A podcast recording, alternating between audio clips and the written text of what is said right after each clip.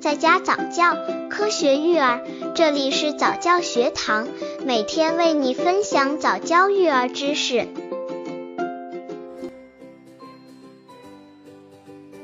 怎么预防两个月的宝宝吐奶？吐奶和溢奶的区别？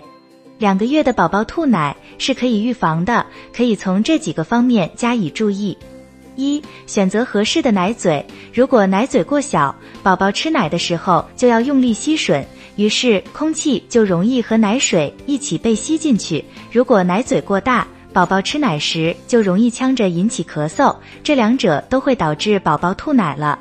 所以在选择奶嘴的时候，一定要注意选择适合宝宝的大小合适的。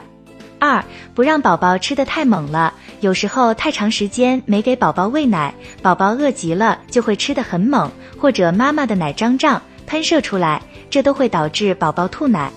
三吃饱后拍嗝，宝宝吃饱以后注意给宝宝拍嗝，把宝宝竖着抱起来，轻轻拍打后背五分钟以上，帮助宝宝打嗝。如果宝宝还是不能打嗝的话，不妨试试按摩一下宝宝的后背。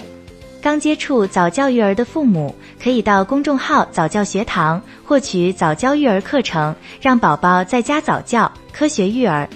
两个月宝宝吐奶和溢奶的区别。两个月的宝宝经常会有吐奶和溢奶的现象，不少妈妈也会混淆这两个概念，其实两者是不一样的。吐奶的量比较多，一般发生在喂奶后不久或者半小时以后。宝宝在吐奶前会有张口、伸脖子、痛苦难受的表情。溢奶的话量会比较少，一般发生在刚吃完奶的时候，大部分来说只吐出一两口而已。